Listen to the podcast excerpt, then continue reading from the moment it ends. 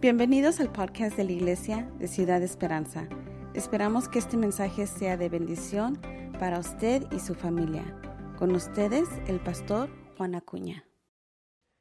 Dios les bendiga, qué gusto que estén con nosotros esta mañana. Estamos muy, muy contentos de poder tomar este tiempo para glorificar el nombre del Señor. Sabe que es algo padrísimo que tú y tu familia estén tomando un momento para hacer todo un lado y nada más dedicarlo a llenar nuestra alma, nuestra mente, nuestro espíritu. aproximadamente diariamente las personas están tomando una hora, dos horas, tres horas para ver noticias, a veces dos, tres horas para entretenimiento y, un montón de horas para, para, diferentes cosas que también que son importantes y no necesariamente son malas. Pero sabe que es algo sumamente crucial que como cristianos, como hijos de Dios, que servimos a un Dios vivo y que creemos y sabemos que Dios es real en nuestro tiempo, que hagamos nosotros un tiempo para honrar a Dios y separar todo un lado para alimentar no solamente de las noticias y de las cosas malas y circunstancias difíciles que están pasando, pero que también podamos alimentar nuestra alma y mente de la palabra de Dios que alimenta nuestra mente, pero también nuestro espíritu, nuestro ser, para llevar a cabo todas las cosas por las cuales Dios nos ha puesto en este tiempo, en esta tierra. Qué padre que estés aquí.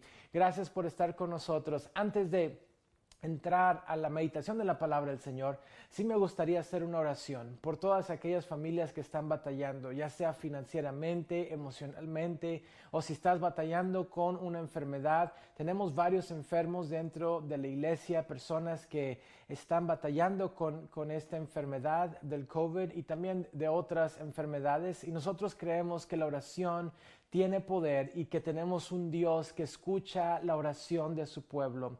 Yo quisiera también invitar a que oráramos eh, especialmente ah, por nuestra hermana Salomé, que el día de ayer falleció su hermano y están ahorita ellos pasando por este momento donde están tratando de encontrar nada más esa paz en Dios y ese consuelo eh, por medio del Espíritu Santo. Vamos a orar por nuestra hermana Salomé, vamos a orar por su hogar, por su familia y que Dios les dé la fortaleza necesaria en tiempos como este. También quisiera pedir uh, especialmente por nuestro hermano Fernando que sigue hospitalizado y, nada más toda la familia Ramírez, que Dios haga un milagro poderoso en el nombre de Jesús y todas nuestras familias que están también pasando por esta, esta enfermedad y este virus que es muy contagioso. También quisiera pedir oración por dos pastores, amigos míos que fallecieron esta semana. Uno es el pastor Sagrero de Houston. Fuimos compañeros en MacDiel, en la escuela bíblica, graduamos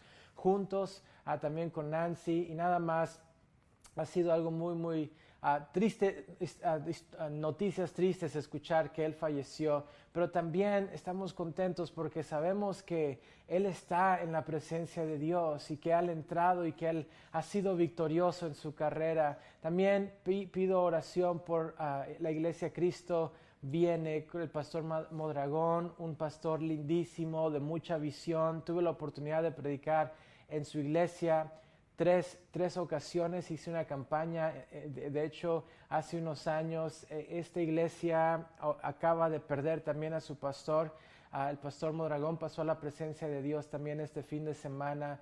Y sabemos que la iglesia tiene que orar hoy como nunca antes. Y vamos a orar por, por estas familias que han perdido un ser querido, vamos a orar por aquellas personas que están luchando y batallando para, para, acoplarse a, situaciones que, a veces ah, son limitadas emocionalmente en cuestión de, de, finanzas, en cuestión nada más de estrés, pero también que la protección de Dios esté sobre su iglesia, sobre sus hijos. Ah, también nos pidió a las iglesias hermanas que oráramos por el pastor Luna del este de Texas, que también está hospitalizado. Vamos a orar, vamos a orar y vamos a confiar en el poder de Dios en este momento, que Dios puede intervenir para traer sanidad, renovación, restauración. A veces es difícil desde nuestra perspectiva ver la totalidad de lo que Dios puede hacer aún en medio de algo tan maligno como es este virus. Y, y, créanos que Dios puede transformar esto para su gloria y para su honra. Así que vamos a orar, iglesia, vamos a humillarnos delante de Dios y vamos a pedir que Él traiga fortaleza al herido, que Él traiga fortaleza al quebrantado, pero que Él también traiga bendición, protección a sus hijos que están batallando con estas situaciones. La Biblia nos llama a orar, orar por los enfermos, a interceder los unos por los otros. Y, creemos que Dios puede intervenir en cada circunstancia en el nombre de Jesús. Padre Celestial, abrimos nuestra mente y nuestro corazón en este momento para recibir tu palabra, pero también a pedirte, Dios, por todos nuestros seres queridos, por toda nuestra familia espiritual, Señor, por, por estos pastores que han pasado a tu presencia. Te pedimos que tú vengas a hacer su consuelo a las familias, a sus esposas, a sus hijos, a sus iglesias. Te pedimos por el pastor Luna que está atravesando también esta circunstancia difícil y también, Señor, te pedimos por nuestro hermano Fernando, nuestra hermana Salomé que también ha perdido a su hermano, un ser querido. Señor, te pedimos que tu presencia venga a ser su fortaleza, su consuelo, su sanador en el nombre de Jesús. Trae sanidad a mi hermano Fernando, trae consuelo a mi hermana Salomé. Espíritu Santo de Dios, trae sanidad, Dios, a, los diversos familias que también se están enfrentando a este virus y se están enfrentando a diferentes circunstancias, ya sea financieras o nada más de salud.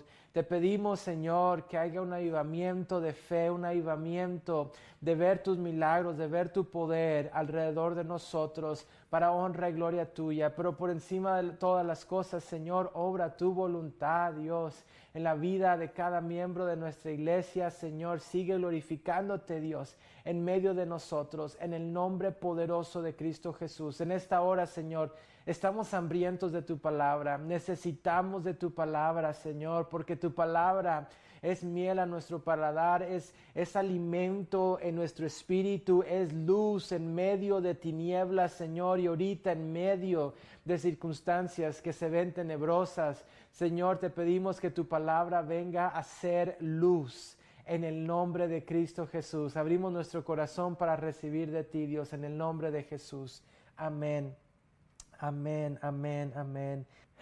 Sigamos orando, hermanos, los unos por los otros. Sigamos confiando en el Señor, que precisamente para eso existe la iglesia, para apoyarnos los unos a los otros y para orar, interceder los unos por los otros. Quisiera compartir un, un, consejo de la palabra del Señor contigo y está en el libro de los Hechos, capítulo 11. Y si lo tienes, quisiera invitarte a que abrieras tu Biblia a ese capítulo.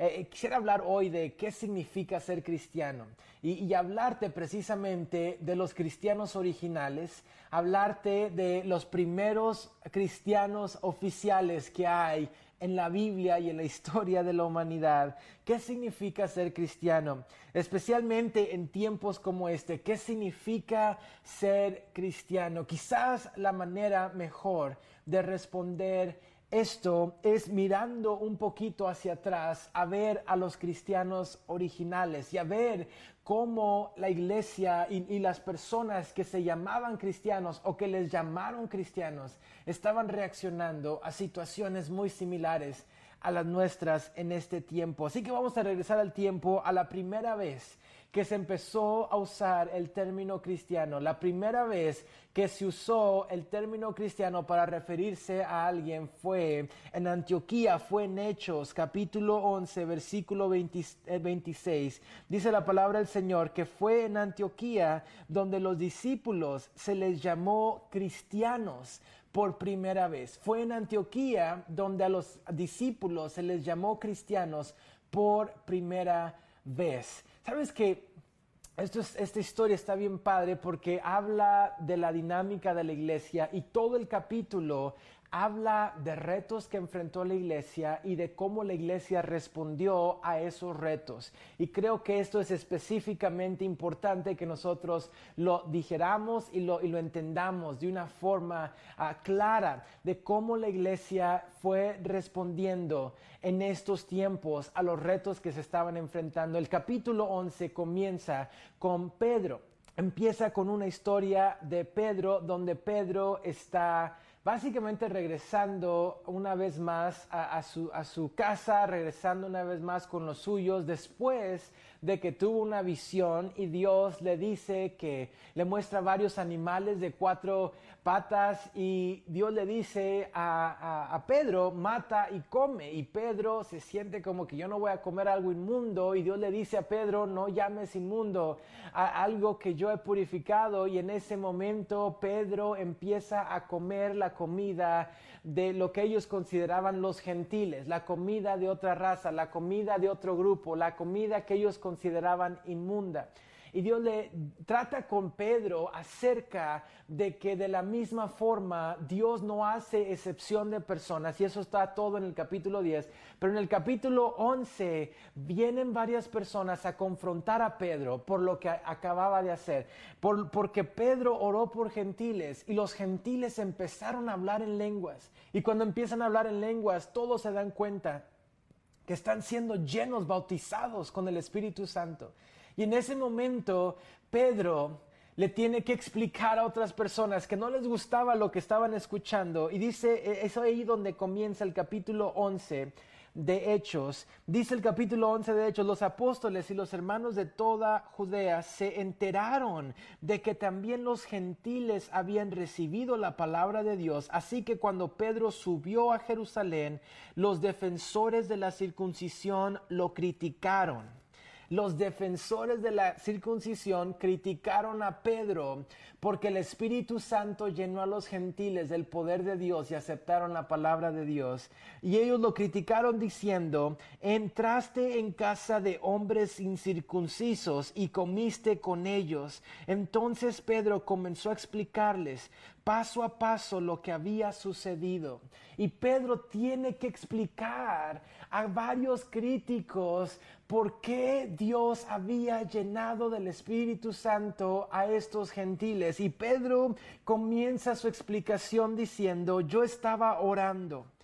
Qué padre empieza su explicación así, porque sabes que hay explicaciones que nada más se pueden entender bajo el contexto de la oración. Hay varias cosas y verdades fundamentales de Dios que en la mejor nunca las vas a entender viendo con los ojos de este mundo y viendo como el mundo ve al mundo. Pero cuando pasas tiempo en la presencia de Dios, dice Pedro, estaba orando y estando en la presencia de Dios, Dios me abrió los ojos a no ver como que me están criticando, a no ver como ustedes ven el mundo, sino a ver a estas personas eh, bajo los ojos de cómo Dios los está mirando. Y Dios no hace acepción de personas. Hay cosas que solamente se entienden bajo el contexto de la oración y de la presencia de Dios. Dice Pedro, yo estaba orando en la ciudad de Jope y tuve un éxtasis y una visión y vi que del cielo descendía algo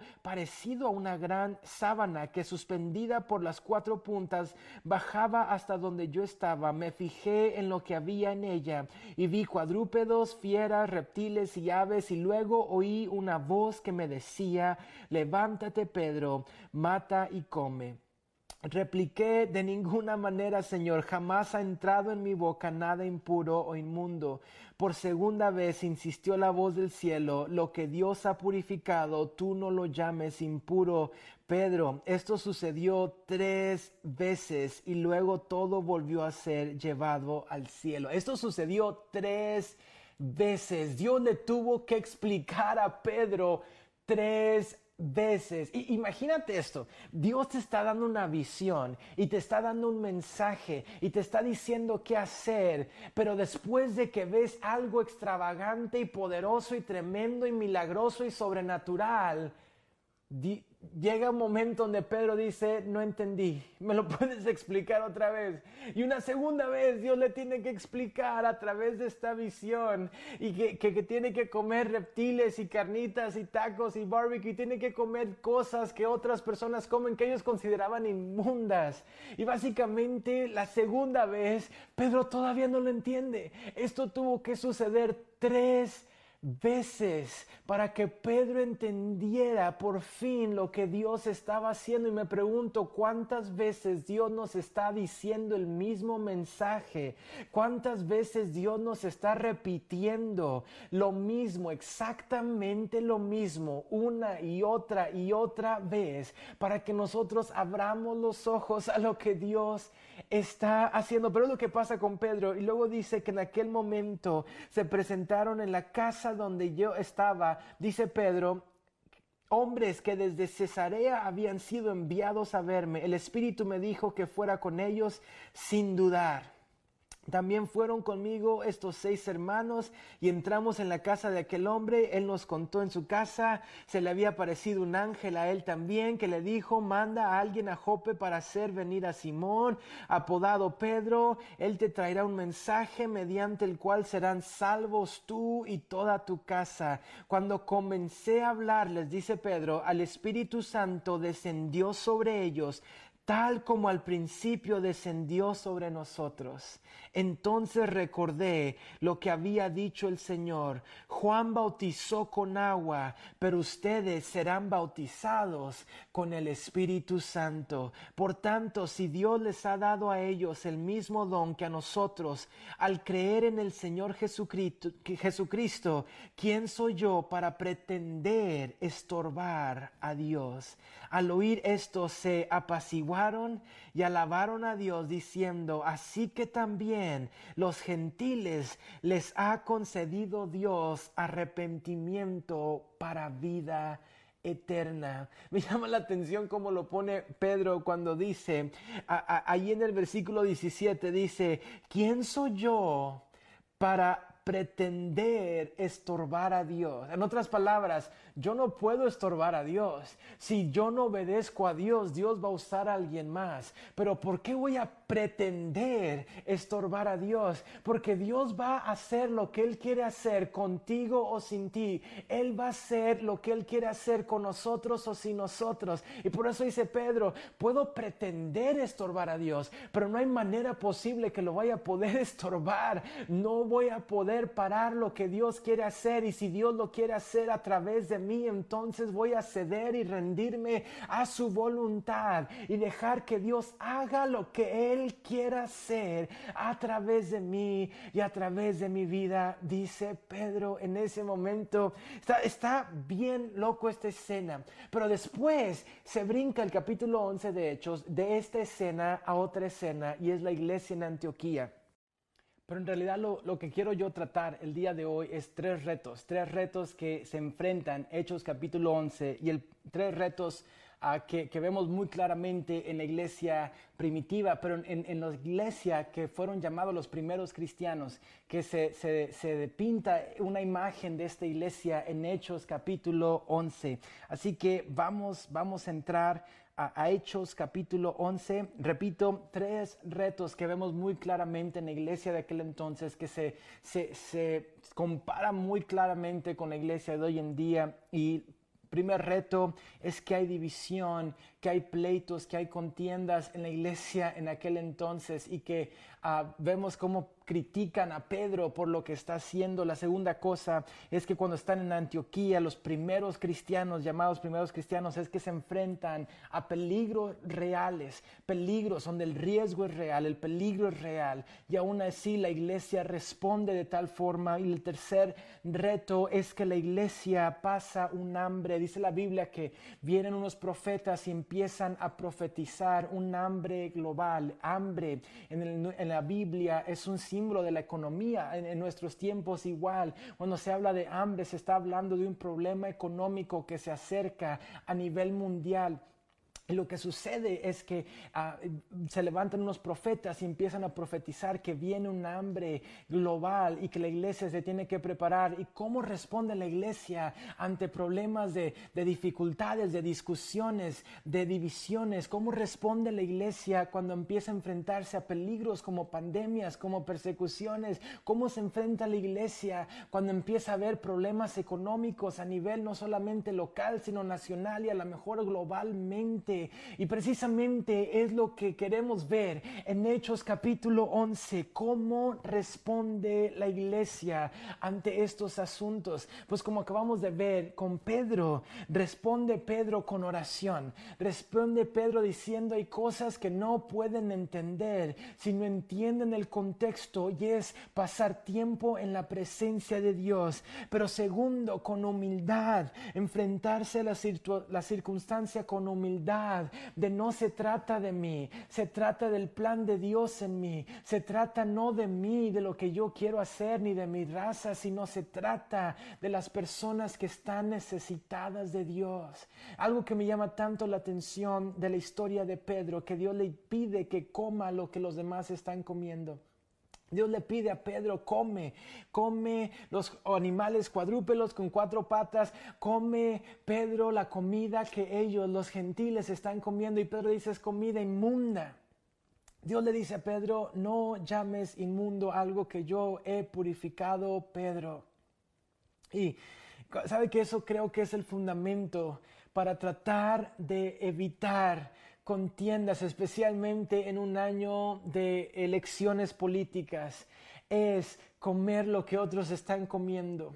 ¿A qué, me estoy refiriendo con esto? Es que cuando Dios le está pidiendo a Pedro que coma carnitas, que coma tacos, que coma la comida de los gentiles, que coma animales, y le dice Dios a Pedro, mata y come. Es que Dios quiere que Pedro pruebe lo que ellos están probando, que sienta lo que ellos están sintiendo. Pedro no se va a ser suficiente con que vayas y les prediques algo que a lo mejor hasta es abstracto. Quiero que sientas lo que le vas a predicar y tienes que sentir, tienes que probar un poquito de lo que ellos están probando todos los días, Pedro, para dar esperanza es muy difícil hablar de una esperanza que tú no has experimentado, Pedro. Es muy difícil hablar de un Dios que te libra de pecados que tú nunca te has enfrentado, Pedro. Pero cuando tú pruebas, cuando tú comes de lo que ellos han comido, es más fácil entender por lo que ellos están pasando. Escuchaba una frase esta semana que dice, es muy difícil, casi imposible eh, estar odiando a alguien que conoces profundamente. Cuando tú y yo nos damos la tarea no solamente de predicar y decir tú estás bien o mal, sino de entender de conocer, de preguntar cuál es tu nombre, cómo te llamas, puedo conocerte un poquito más, porque cuando conoces a alguien, ya no se trata de orgullo, ya no se trata de tú estás mal y yo estoy bien, ya no se trata de odiar, ahora se trata de ayudar, de entender, iglesia. Esa es la respuesta de la iglesia de los primeros cristianos oficiales. Era, hay divisiones, hay que comer de lo que ellos están comiendo, hay que escuchar lo que ellos están escuchando, enfrentándose, hay que ser sensibles, hay que conocer. Decía un teólogo, se llama Dietrich Bonhoeffer, en el tiempo de los nazis con Hitler. Él decía que la iglesia tenía que amar. Y la, y la manera más práctica de amar, él definía el amar como escuchar. Dios nos ha llamado a amar y el amar significa escuchar. Iglesia, no podemos amar si no estamos escuchando. Pedro, no puedes entender si no estás comiendo lo que ellos están comiendo. Iglesia, tenemos que abrirnos, no nada más a ganar argumentos, sino para escuchar y entender y conocer a las personas que Dios nos está llamando a ministrar en el nombre de Jesús. La iglesia se enfrenta a un segundo reto que es el reto de peligros reales, algo que nosotros estamos enfrentando no nada más en este país, sino en el mundo entero. Los peligros son reales, la persecución para ellos era muy real y era un peligro y era un riesgo real en nuestros tiempos, es una pandemia, un peligro real es un riesgo real y no, no, no vamos a decir que es una fantasía y que, ah, ¿qué importa? Y oh, Dios nada más te va a librar. No, la iglesia primitiva entendía que había un peligro real de perder su vida a la mejor, de enfrentarse a algo que les puede causar que pierdan muchas cosas. Pero la iglesia primitiva en medio de eso no ignoró el riesgo, no ignoró el, el peligro que existía, pero empezó a confiar que aún en medio del peligro ellos tenían que serle fiel a Dios. Y sabe que hay un peligro más grande y es desobedecer a Dios. No es que no existiera el peligro y ellos estaban actuando con sabiduría en medio del peligro. No es que el riesgo no existiera y ellos estaban actuando, por eso se huyeron a Antioquía, por eso muchos huyeron a, lugares de los griegos, por eso muchos se fueron a Chipre, por eso muchos huyeron de Jerusalén, porque sabían que los iban a matar, porque sabían que el peligro era real. Pero cuando huyen, saben que no importa dónde estén y, y aún practicando la sabiduría, que ellos tienen que seguir siéndole fiel a Dios. Y la obediencia no está en tela de duda. La obediencia tiene que llevarse a cabo porque la obediencia atrae bendición de Dios. La obediencia atrae el poder de Dios sobre nuestras vidas. En el nombre de Jesús, la obediencia a Dios atrae su poder, su presencia, su bendición. Iglesia, sabemos que hay riesgos, sabemos que hay momentos difíciles. Y sabe que lo que me llama la atención de este escenario es de que le dicen a Bernabé, Bernabé, ve allá donde está la iglesia, ve a donde están las almas y Bernabé va por Saulo y le dice, Saulo, tú y yo necesitamos ir allá a Antioquía. Yo estoy seguro que a lo mejor había debates teológicos de es que allá no está Sion, es que allá no está la iglesia, es que allá no es donde Dios nos llamó, ¿para qué vamos a ir a Antioquía? No, Dios les conmueve, Dios conmueve así como a Pedro, Pedro, este evangelio no es solamente para ti, sino para los gentiles, no llames impuro a lo que yo he purificado, lo que yo he llamado puro, y en ese momento Dios tiene que conmover un poquito la teología y el dogma y la liturgia de la iglesia y les dice, salgan de su comodidad y vayan, salgan de Jerusalén y vayan a Antioquía. Sabe que nuestro tiempo, yo me imagino que así como la iglesia fue dispersada a otras ciudades, la iglesia hoy en día ha sido dispersada al Internet. Y, déjeme desempaco esto un poquito. La iglesia en aquel tiempo fue dispersada a Antioquía con los griegos, a Chipre, pero hoy en día la iglesia ha sido dispersada a YouTube, a Facebook, a Instagram. No para escondernos y evitar el llamado de serle fiel a Dios. La gran comisión, iglesia, sigue en pie. Y no importa si tengas que predicar en Antioquía, en Facebook, en YouTube, con los griegos, no importa importa dónde estés. No es cuestión de si lo vamos a hacer o no. Es cuestión de dónde lo vamos a hacer a lo mejor. Pero si es en Facebook, si es en YouTube, si es en Instagram, ahí tú y yo tenemos que ser luz en medio de un tiempo tan oscuro, porque precisamente en medio de un tiempo tan oscuro Dios nos está llamando a brillar en el nombre de Jesús. Bernabé están las almas en Facebook, ve a Facebook. Bernabé, están las almas en Antioquía, ve a Antioquía. En el nombre de Jesús, a donde la iglesia sea dispersada, ahí tenemos que ir.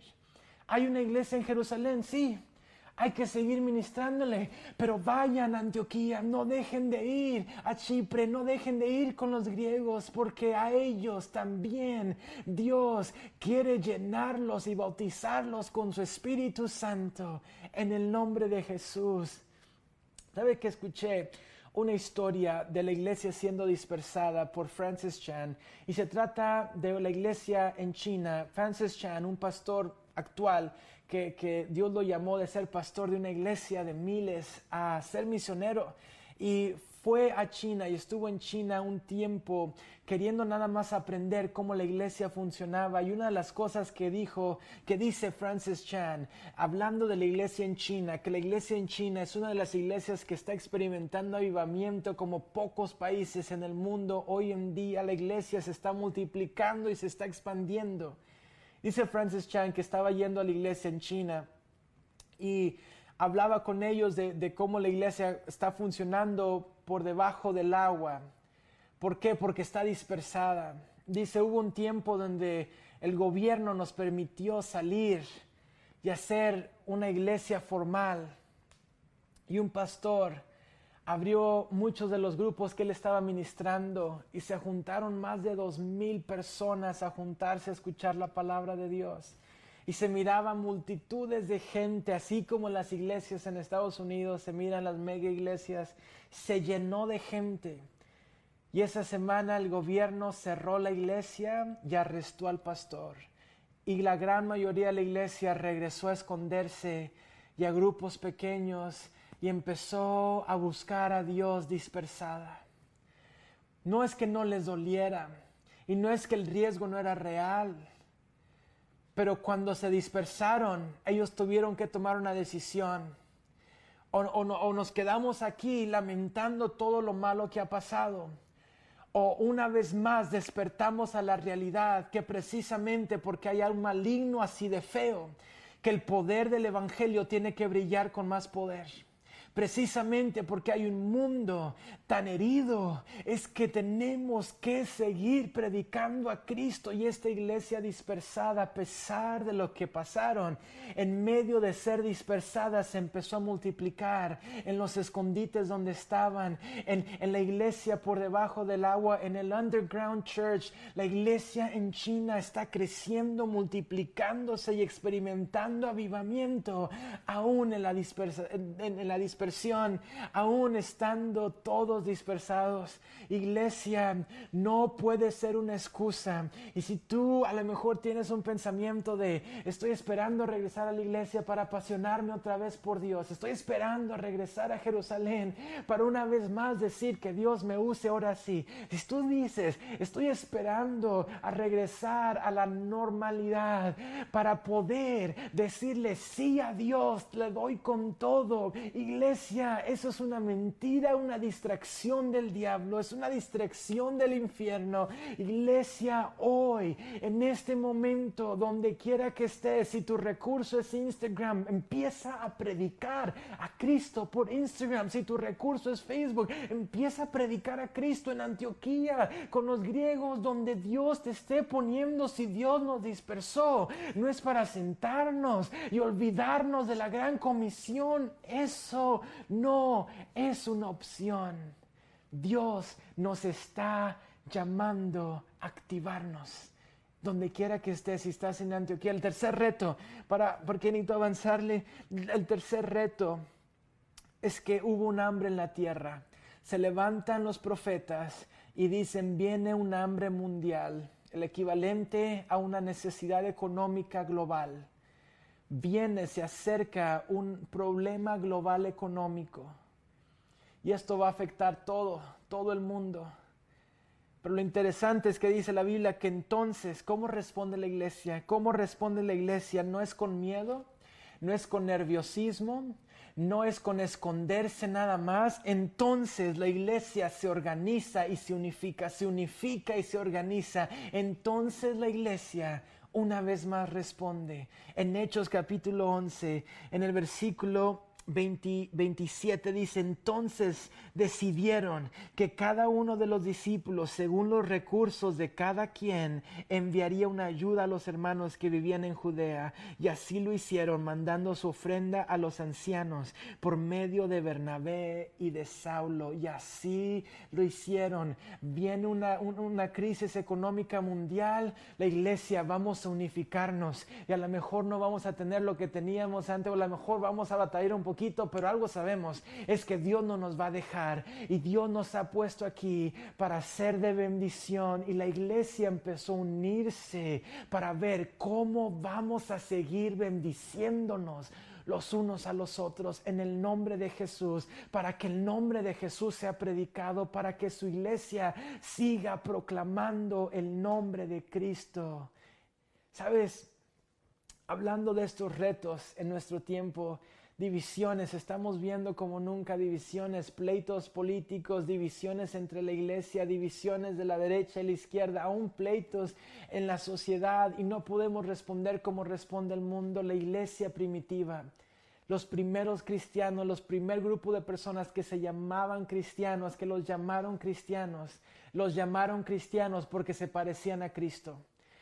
Vemos un patrón en la iglesia cuando vienen estos retos? ¿Hay divisiones?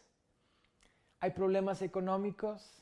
¿Hay peligros serios y riesgos serios? ¿Cómo responde la iglesia? Y vemos el patrón una vez más y una vez más. ¿Oraron? ¿Buscaron la presencia de Dios? ¿Creyeron? ¿Creyeron a pesar de los diferentes retos y circunstancias y riesgos? Y actuaron. Porque podemos creer mucho, pero si no actuamos, la fe sin obras es fe muerta. Oraron, creyeron y actuaron. Oraron, creyeron y actuaron. Iglesia, mi oración para ti esta mañana es que no usemos el estar en Antioquía como una excusa para dejar de hacer lo que estábamos haciendo en Jerusalén. No podemos usar el hecho de que el mundo no está como estaba antes y no vamos a esperarnos a que el mundo regrese como estaba antes para expandernos, iglesia. Cristo nos está llamando a proclamar la gran comisión, la esperanza de Cristo a toda lengua, a toda nación, a todo pueblo en el nombre poderoso de Jesús. Ora conmigo si tú necesitas pedirle perdón a Dios o nada más pedirle al Señor, Dios, dame discernimiento, dame dirección, pero lo que no puedo tener es excusas. Dios, dame dones, dame de tu Espíritu Santo, bautízame, pero lo que no podemos tener es excusas. Podemos tener retos, podemos tener problemas, pero no podemos tener excusas podemos enfrentarnos a los retos. Dios nos va a dar gracia y poder, desunción para enfrentarnos a los retos, pero no podemos tener excusas. En el nombre de Jesús, Padre Celestial, yo me uno con cada hermano, con cada oyente. Yo te pido que el poder de tu Espíritu Santo permita que esta palabra despierte fuego, pasión, hambre en el corazón de cada oyente. Señor, de no caer en la complacencia, de no caer en flojera, de no caer en falta de fe y falta de pasión y en una vida cotidiana y una vida sin ti, Señor, líbranos. Pero permite que aún en Antioquía tu iglesia se levante con fuego, con poder. Dios, que aún en el Internet tu iglesia se levante con fuego, con poder en el nombre de Jesús. Llénanos de ti, Señor. Llénanos de ti, Señor. Y que podamos actuar y responder a cada reto que pueda existir en esta generación, como la iglesia también lo hizo, los primeros cristianos oficiales, orando Dios, llenándonos de ti, creyéndote a ti y actuando en fe en el nombre de Jesús. Esperamos que este mensaje haya sido de bendición para su vida. Si deseas más información sobre nuestra iglesia, búscanos en las redes sociales o en nuestra página web ciudadesperanza.org.